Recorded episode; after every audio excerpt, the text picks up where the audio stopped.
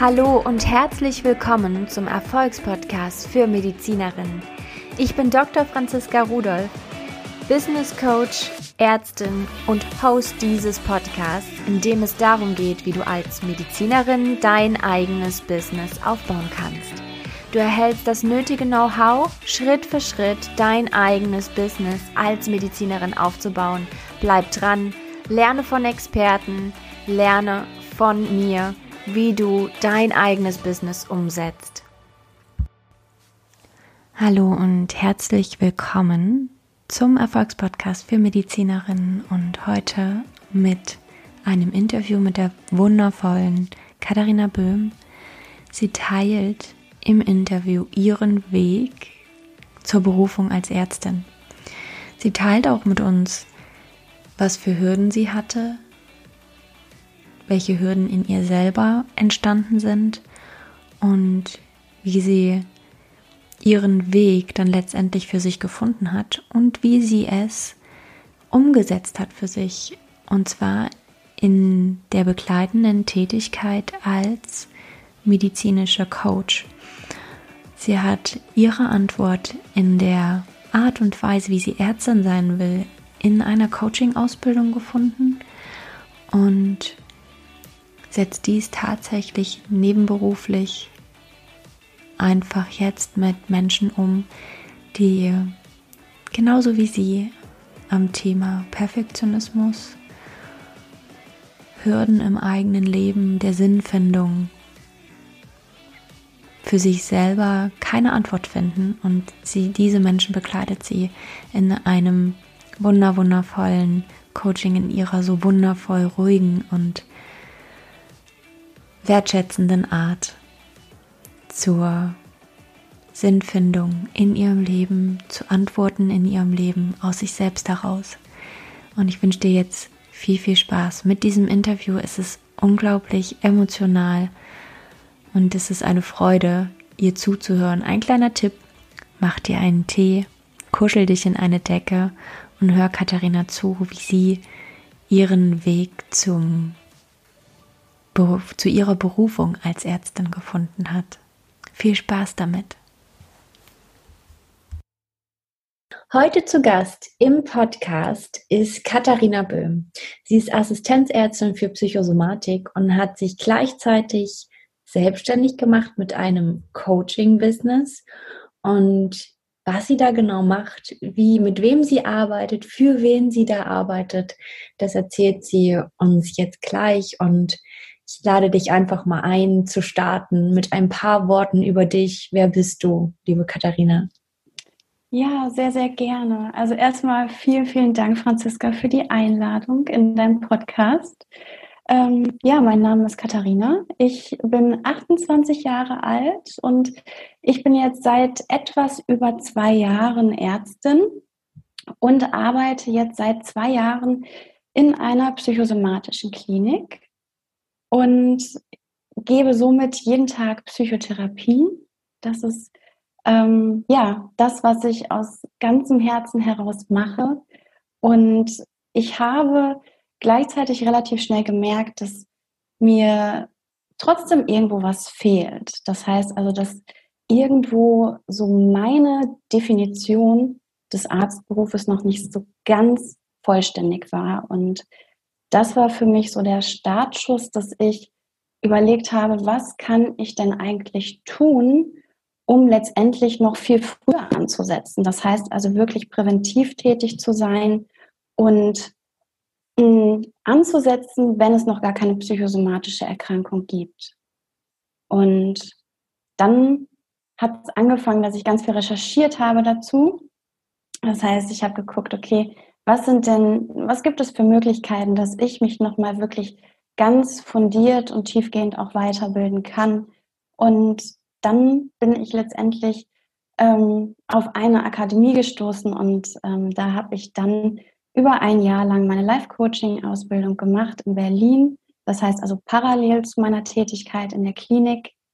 Und ähm, ja, somit bin ich jetzt seit März 2020 ähm, Life-Coach und habe mich dann so im April ähm, nebenberuflich selbstständig gemacht, habe dann meinen Stellenanteil reduziert in der Klinik und ähm, ja, habe jetzt ähm, ein Coaching-Business, ein ganz wundervolles Coaching-Business und bin zusätzlich, ähm, das ist so mein drittes Standbein, kann man sagen, Mentorin.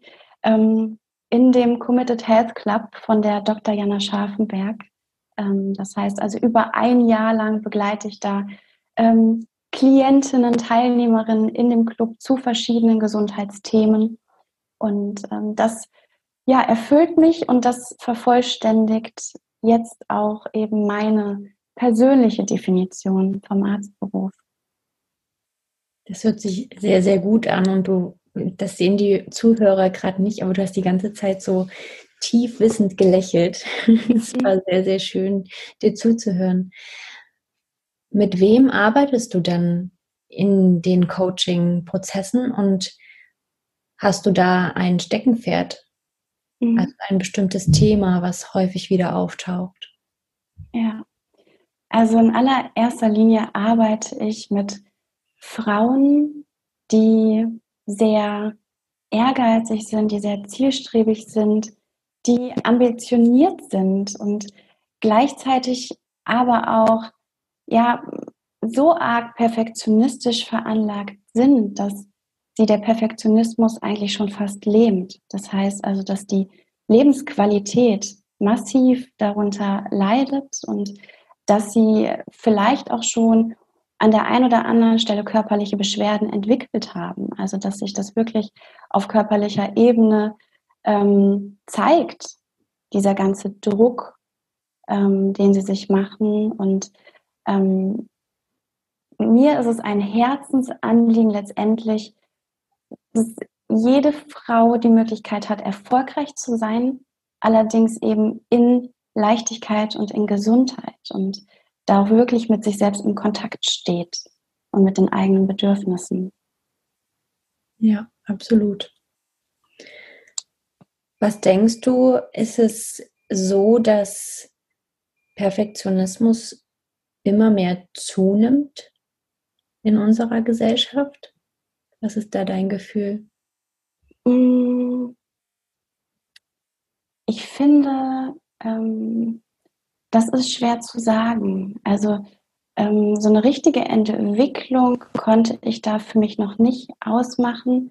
Ich für mich glaube, dass es eben sehr, sehr stark natürlich mit der eigenen persönlichen Geschichte, mit der Biografie zu tun hat, mit der eigenen Erziehung. Und ähm, da ist eben die Frage, wie verändert sich dann im Grunde die Erziehung im, im Laufe der nächsten Jahre. Also ich glaube schon, dass es ganz viele ähm, Menschen gerade gibt, die ähm, sich in Achtsamkeit üben, die auch immer besser mit ihren eigenen Bedürfnissen im Kontakt sind dadurch und auch immer besser wissen, okay, was brauche ich denn jetzt gerade eigentlich?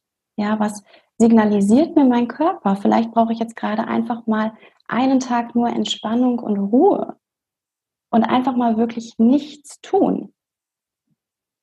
Und ich glaube, wenn es da so weitergeht, in dem Feld, gerade was Achtsamkeit angeht, wirklich in sich hineinspüren und auch meditieren und diese Menschen dann eben auch Kinder großziehen, dann ähm, wird sich das ganz sicher auch verändern. Ja, da bin ich ganz, ganz bei dir. Ich glaube, da dürfen wir ein Vorbild sein für folgende Absolut. Generationen. Ja. Wer, wer, sind denn die Frauen, die zu dir ins Coaching kommen? Hast du da ein, eine bestimmte, also du sagst, die sind sehr, sehr ehrgeizig, wahrscheinlich auch sehr, sehr intelligent und haben sehr hohe Ansprüche an sich selber. Ja. Gibt es da eine bestimmte Berufsgruppe oder mhm. ein bestimmtes Klientel, was du so um, um immer wieder was dir immer wieder begegnet im Coaching? Ja, tatsächlich. Ähm, das ähm, ist nichts, was ich so direkt angesprochen habe. Das ist eher was, was sich so ähm, organisch entwickelt hat, kann man sagen. Und jetzt gerade habe ich zum größten Teil tatsächlich äh, Medizinstudentinnen als Klientinnen in meinen Coachings. Und das ist für mich auch ganz spannend und interessant zu sehen, ähm, weil es natürlich auch immer wiederum eine Botschaft hat an einen selbst. Ja, also warum kommen denn genau diese Menschen zu dir? Und ähm, die Antwort darauf ist relativ simpel. Ähm, das ist die, dass ich selbst in meinem Studium, im Medizinstudium, ähm, an meine Grenzen gekommen bin. Also dass ich wirklich ähm, eine Zeit hatte, in der ich in einer Sinnkrise, kann man eigentlich schon sagen, gesteckt habe, dass ich da sehr verloren war, dass ich sehr viel ähm, auch gezweifelt habe an Entscheidungen, ähm, selbst eben an der Entscheidung für das Medizinstudium. Kannst du greifen, was dich so hat zweifeln lassen? Ähm, es war mehr etwas Emotionales. Also es ist nichts, was sich rational so gut erklären lässt. Es ist eher ähm, das Gefühl, ähm, dass ich hatte, Mensch, irgendwie ähm, bin ich nicht so die typische Medizinstudentin zum einen. Das hatte ich ganz lange, ähm, dass ich mich nicht so richtig dazugehörig gefühlt habe. Ja, ich hatte ähm, ich hatte immer Kontakte im Medizinstudium. Ich hatte da meine Gruppe, meine Freundinnen. Aber das war alles eben auf einer freundschaftlichen Ebene. Das war nicht auf einer studentischen, kollegialen Ebene. Auf dieser Ebene habe ich mich eben nicht dazugehörig gefühlt. Und ähm, dann hat es eben so langsam angefangen, dass man in Kontakt gekommen ist. Ich bin in Kontakt gekommen mit dem Krankenpflegepraktikum, ähm, habe Einblicke gewonnen in die tägliche Arbeit, in den Berufsalltag. Und ähm, da kann man immer oft, öfter eigentlich so bei mir die Frage, Mensch, ist das wirklich das, was du wirklich machen wolltest, wofür du so viel gegeben hast? Und dann hat es begonnen bei mir, dass ich da mit mir selbst gehadert habe. Und zugleich war ich aber zuvor ähm, ein Mensch, der eben auch sehr perfektionistisch war. Ja, ich, ähm, um da vielleicht noch mal ein bisschen mehr von mir zu erzählen, weil ich glaube, das ist ganz wichtig, ähm, um noch mal so die gesamte Geschichte auch zu verstehen bei mir. Ähm, muss ich euch eigentlich mal so ein bisschen ähm, mit reinholen, wie war es eigentlich bei mir, als ich in der Schule war? Ja, also wie war mein 15-jähriges Ich ähm, es war so schlecht in der Schule. Also ich war die schlechteste Schülerin überhaupt. So hat es alles angefangen. Das heißt also mit 15, mit 15 habe ich ähm, einen blauen Brief bekommen. Ich weiß nicht, ähm, kennst du das noch, Franziska? Blauer Brief? Was heißt das? Nee. Das heißt, ähm, man ist versetzungsgefährdet. Okay. Also das war mit 15. Ja, blauer Brief kam nach Hause mit 15 ähm, und ich hatte da einen Notendurchschnitt von 3,6. Ja, also weit entfernt von einem Medizinstudium. Und dann gab es für mich so einen ganz magischen Moment, dass ich damals, das war der 10. oder 11. Klasse habe ich ein Praktikum gemacht, ein Schulpraktikum im Krankenhaus. Ich hatte keine Ahnung, was ich machen wollte. Gar keine. Und da hatte ich einen Oberarzt, der mich da begleitet hat und das war, ich habe mich immer mehr gesehen. Ja, ich habe mich immer mehr gesehen und habe tatsächlich angefangen, dann auch zu visualisieren, ohne dass ich es wusste. Also damals wusste ich nicht mit 16 oder 17 Jahren, dass es das gibt, Visualisierung. Mhm. Und habe aber tatsächlich mir dann jeden Tag vorgestellt, wie wäre es, wenn ich auch Ärztin bin, wenn ich auch im Krankenhaus tätig bin und Menschen wirklich helfe. Und von da an hat sich eben einiges bei mir geändert. Ich hatte wirklich ein Ziel vor Augen, was ich vorher nicht hatte. Mm, und habe dann die nächsten zwei, drei Jahre eben alles dafür gegeben. Also ich habe da wirklich dann alles äh, auf diese Karte Medizinstudium gesetzt und ähm, war dann eher perfektionistisch. Das heißt, also es ging für mich dann in das andere Extrem hinein, dass ich da ähm, jeden Tag äh, für die Schule gelernt habe, ähm, jeden Tag sehr akribisch meine Hausaufgaben gemacht habe. Und es war schon, es war eher ein Zwang zum Detail. Ja, also ich glaube, Liebe zum Detail, das ist was ganz Schönes. Da geht es wirklich um Liebe. Aber das war wirklich ein Zwang. Und ähm, da bin ich so reingekommen und am Ende hat es mir dann mh, hm, einen Notendurchschnitt von 1,4 ermöglicht. Ja. Also das heißt, es gab für mich damals eine ganz wichtige Funktion in dem Perfektionismus für mich. Und gleichzeitig ähm, hat der Perfektionismus eben auch seine Schattenseiten. Ja. Und ähm, das habe ich für mich dann allerdings erst sehr viele Jahre später gemerkt. Ähm, dann war es noch so, dass ähm, ich mit 1,4 ja noch nicht, noch nicht einmal sicher den Medizinstudium Platz hatte.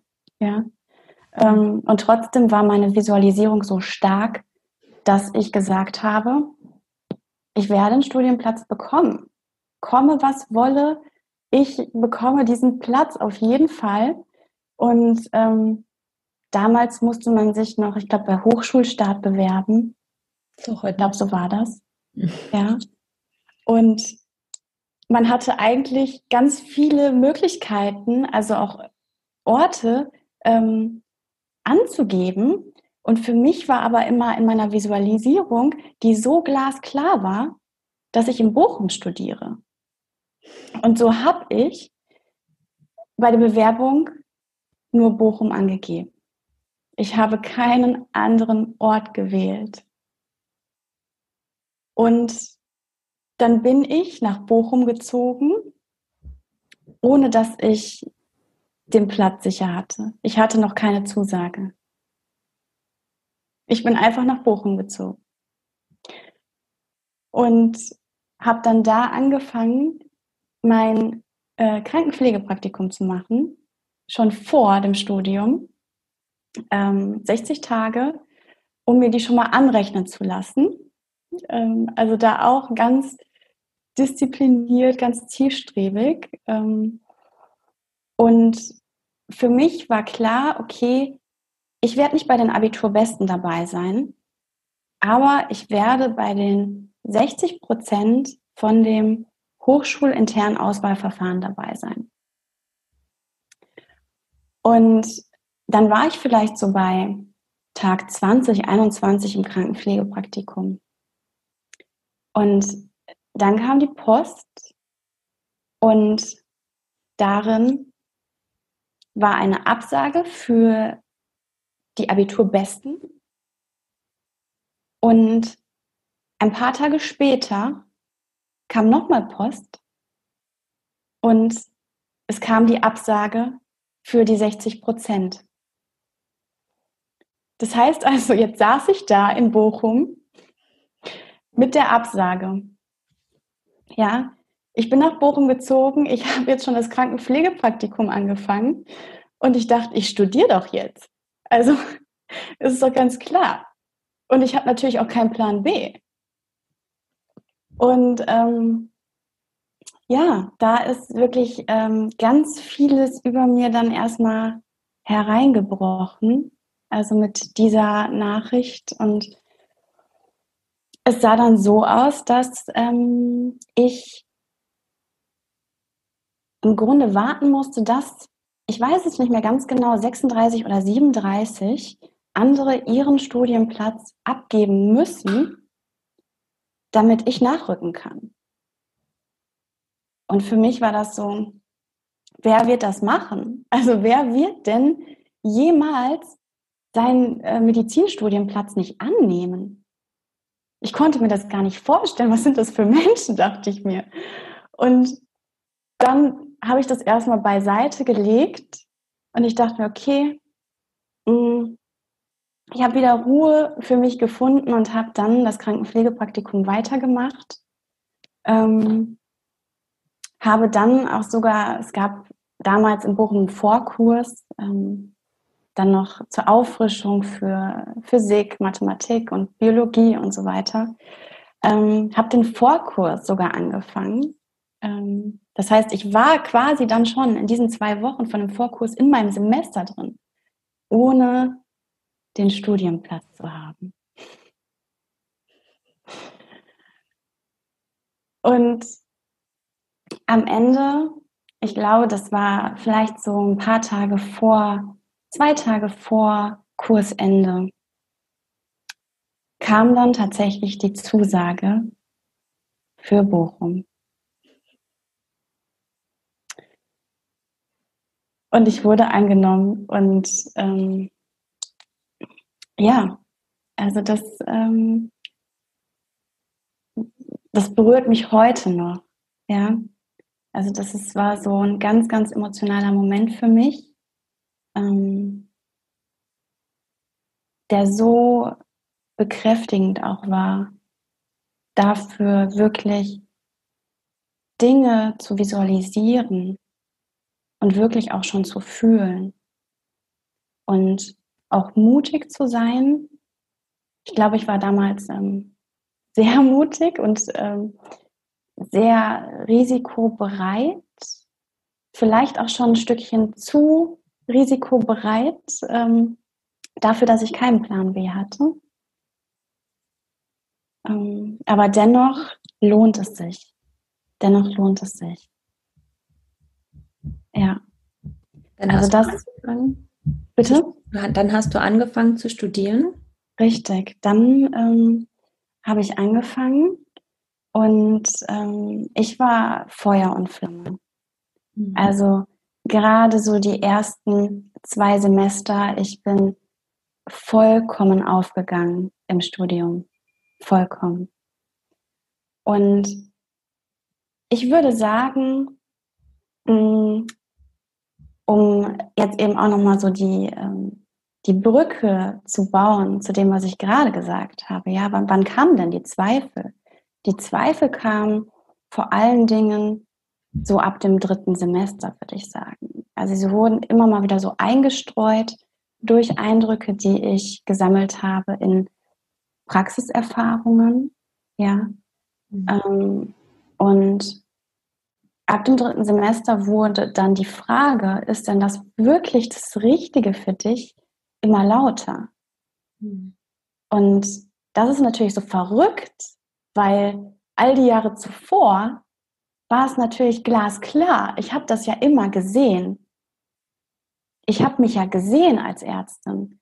Und jetzt auf einmal kam da diese Desillusionierung. Und diese Frage hat mich auch nicht mehr losgelassen. Und gleichzeitig war ich immer noch sehr strebsam. Ich habe bestimmt zwölf Stunden am Tag gelernt. Für mich war das, für mich war das das Allergrößte, das Allerschönste. Ähm, und gleichzeitig wurde die Frage immer lauter und lauter. Und dann hatte ich am Ende alle Scheine zusammen, um letztendlich das Physikum machen zu können. Und habe mich dann für das Physikum angemeldet und es war aber etwas in mir,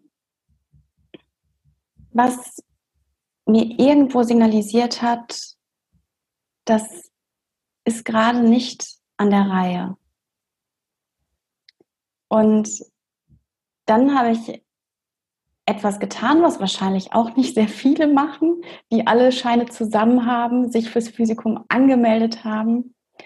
Dann habe ich mich vom Physikum abgemeldet. ja. Ähm, es hat damals auch niemand verstanden. Ja.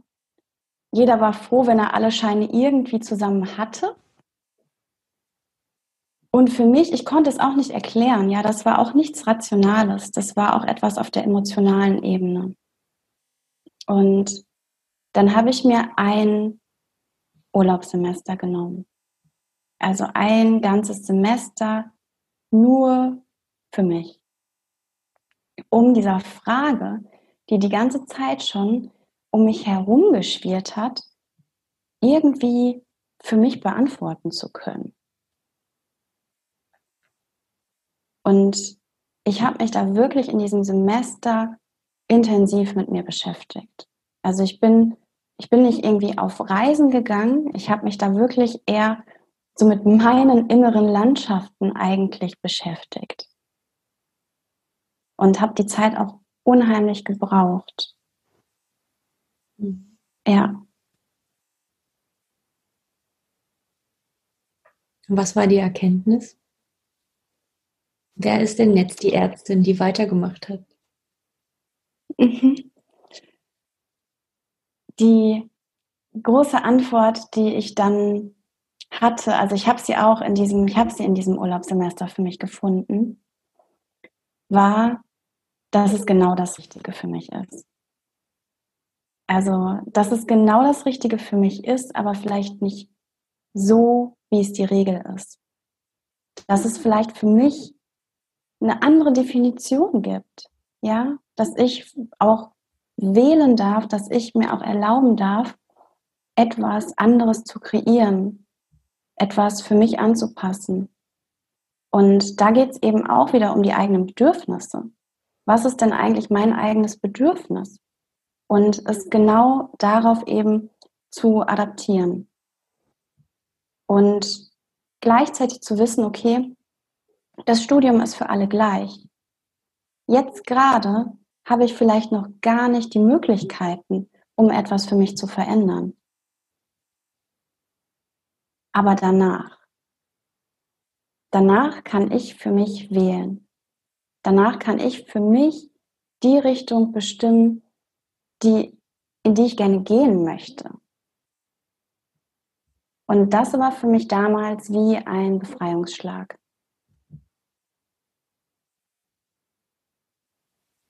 Ja, ja. absolut. Im Prinzip äh, beschreibst du meinen Weg nochmal. Also Tatsächlich? nach dem Physikum ein Jahr Pause. Ach, Wahnsinn. Ja. Okay. Das ist spannend.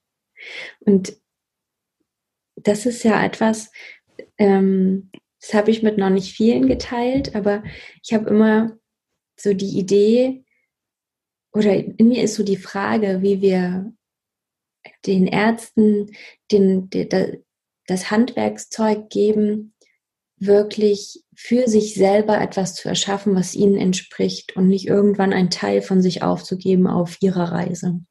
Mhm. Und ich glaube, auch mit der Erfahrung jetzt auf der Mindful Doctor Conference, da habe ich das so intensiv gespürt. Das ist die Frage, die dieser ganzen Veranstaltung so innewohnte.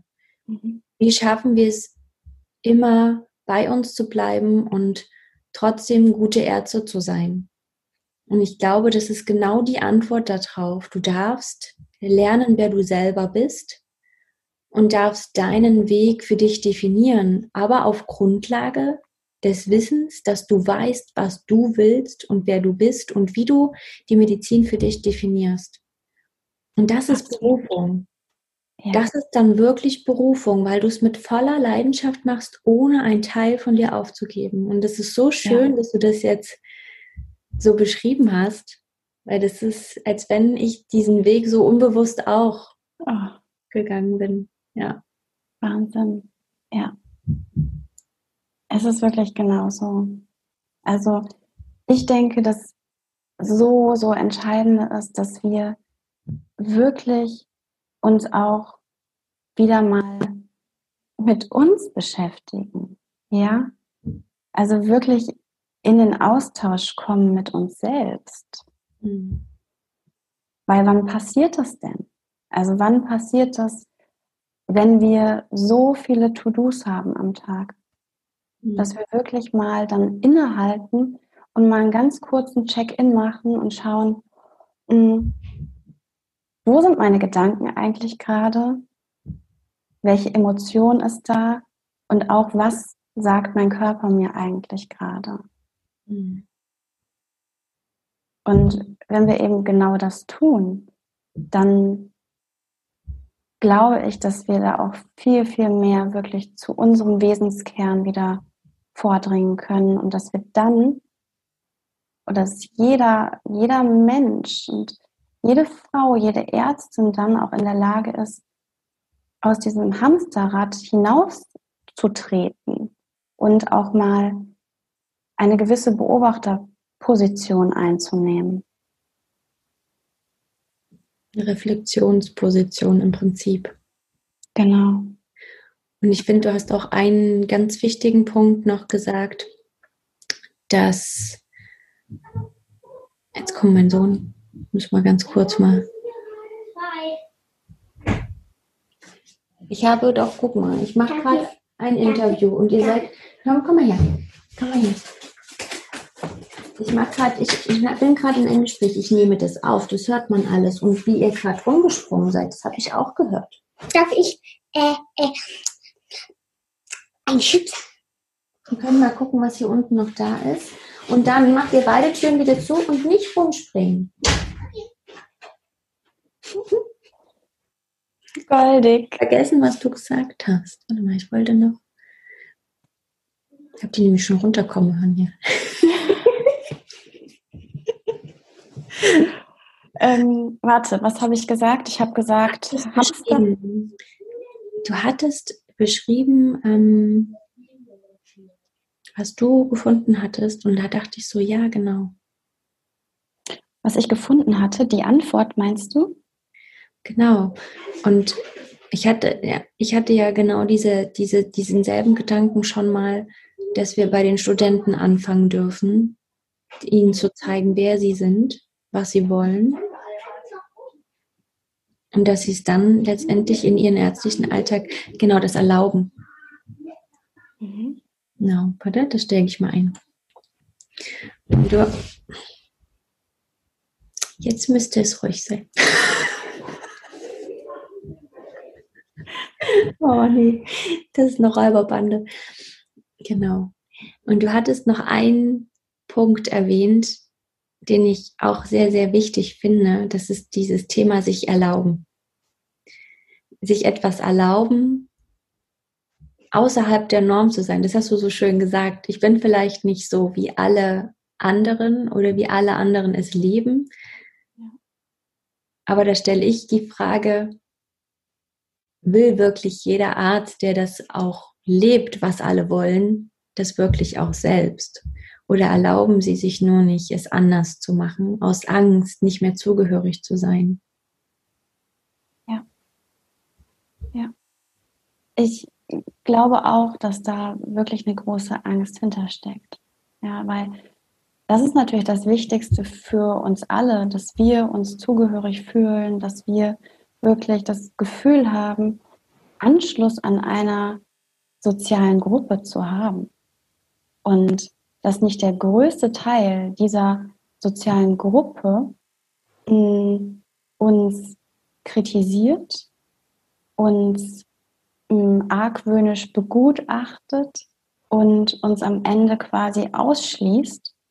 Und ich denke auch, dass es da ganz, ganz viel Mut auch erfordert, wirklich mutig einen Schritt zu gehen und auch tatsächlich Selbstwert. Mhm. Ich denke auch, dass das schon viel mit dem eigenen Selbstwert zu tun hat. Sich ja. es wert zu sein, diesen Weg einzuschlagen und eben die eigenen Bedürfnisse ernst zu nehmen und nicht die von anderen. Dazu darfst du aber auch wissen, was deine Bedürfnisse sind.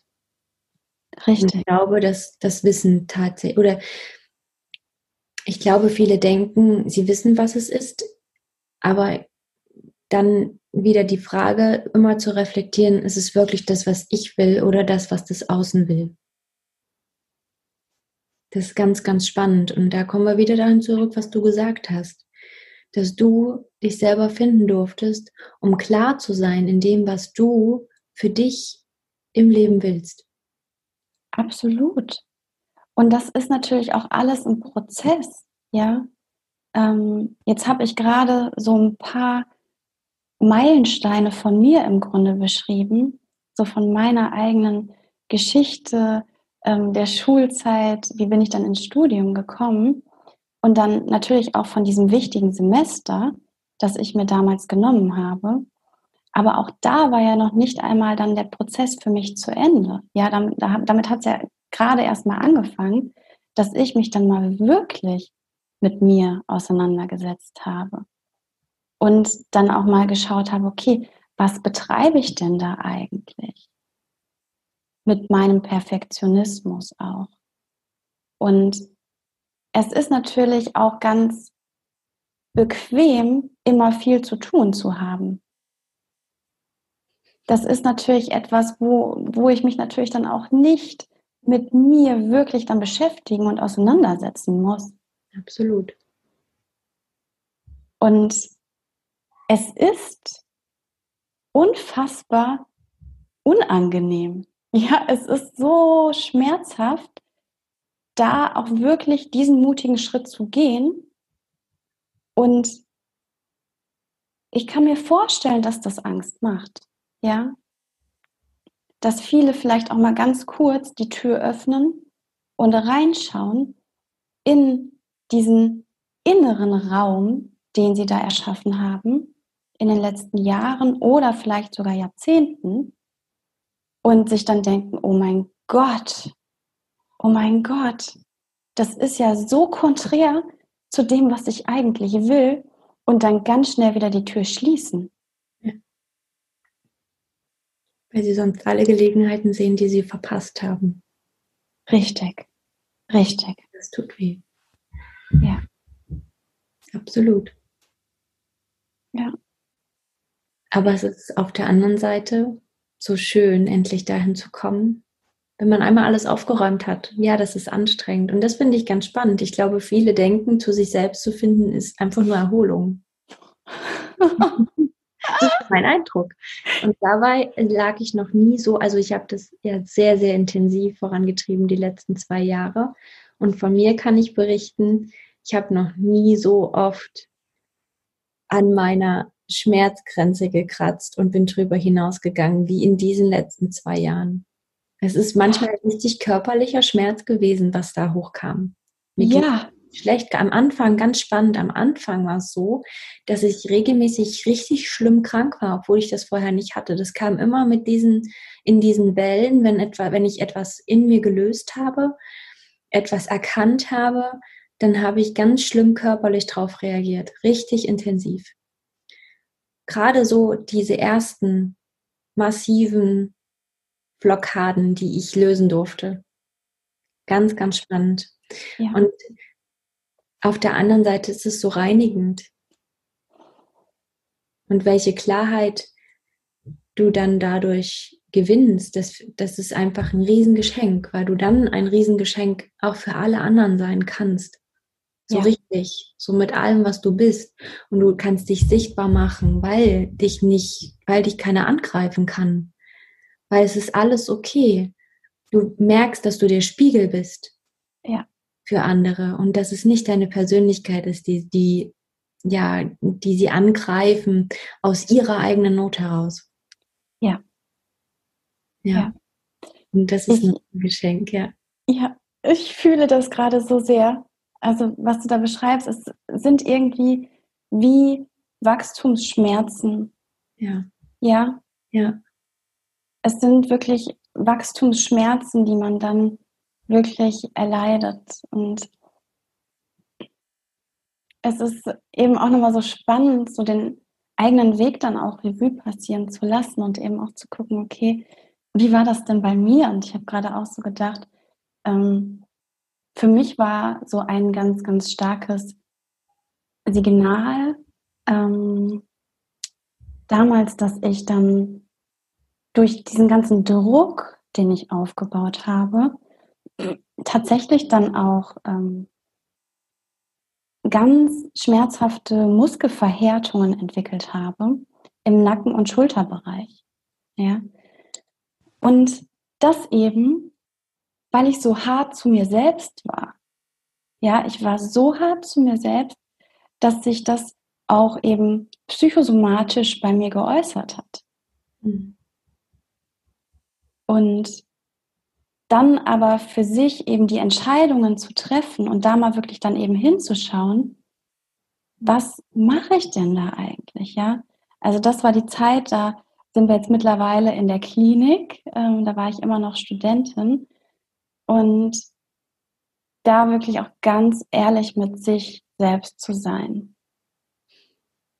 Und das tut weh, ja? Mhm. Also diese Ehrlichkeit, die tut wirklich weh.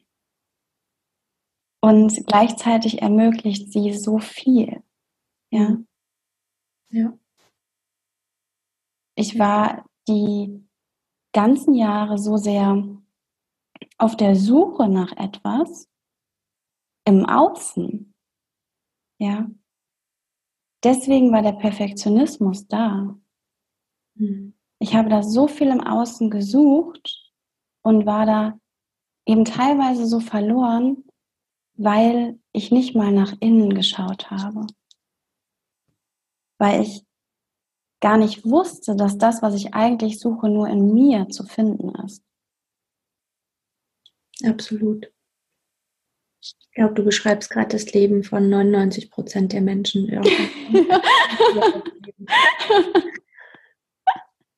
Sie kommen zu sich selbst und finden den Wert in sich selbst, aber ich glaube, dem, die Mehrheit eben noch nicht. Und das sind auch die Patienten, die letztlich bei uns auf Station immer wieder sind, gewesen sind, die eine OP nach der anderen hatten, die Schmerzen hatten, die keiner lösen kann, die essen und essen und essen und sich damit natürlich auch körperliche Schäden über lang oder kurz zuführen. Ja, also falsches Essen kann dich einfach nachhaltig krank machen und das ist belegt, aber es ist wenig bekannt und wenig anerkannt. Und das sind aber genau, das ist absolut, das ist der Selbstwert. Ja. Ja. Ein, eine Lücke, die ich fülle durch irgendetwas. Ja, absolut. Es ist, es ist ja eine Verschleierung, ja. Also durch so viel Konsum, egal welcher Konsum. Ja. Egal, ob das jetzt Essen ist, ähm, was auch immer, ob das jetzt Alkohol ist, ganz egal. Es ist einfach eine absolute Verschleierung von dem, was eigentlich ganz tief in dir liegt. Mhm. Mhm. Und da den Schleier abzunehmen und da eben drunter zu schauen, ja, das ist schmerzhaft, das ist unangenehm, mhm. aber es ist auch ein wunderschöner Prozess, der sich dann eröffnet und dann beginnt die wirkliche persönliche Entfaltung. Und die tiefe innere Heilung. Absolut, ja. Ich glaube, die Schönheit, das empfinde ich so, das ist wirklich dieses ganz tiefe in sich ruhen und diese, diese inner, dieses innere Ganzsein. Ja. Das ist, ja. das ist die Schönheit, von der du sprichst für mich. Ja. ja. Und auch nicht mehr das Gefühl haben, so rastlos zu sein. Mhm. Ja, also eben nicht mehr so sehr auf der Suche zu sein, sondern auch in sich selbst dann anzukommen. Absolut. Und dann Ziele zu haben, das ist richtig. Oh ja. Also du kannst gleichzeitig im Hier und Jetzt sein und dann noch Ziele zu haben, dann ist es, das ist nicht mehr rastlos. Das ist einfach nur noch die pure Freude, solche Ziele dann zu verfolgen. Total. Weißt, wenn du dich innerlich heilst, wenn du sagst, okay, ich gehe jetzt diesen wirklich unangenehmen Heilungsprozess, da steige ich jetzt ein und gleichzeitig visualisiere ich, ja, ich nehme mir Ziele vor, ich habe eine Herzensvision für mich, diese Kombination aus beidem, wirklich zu sagen, ja, ich gehe den Weg und ich habe meine Herzensvision. Boom! Also das ist absolut. Das ist so kraftvoll. Ja.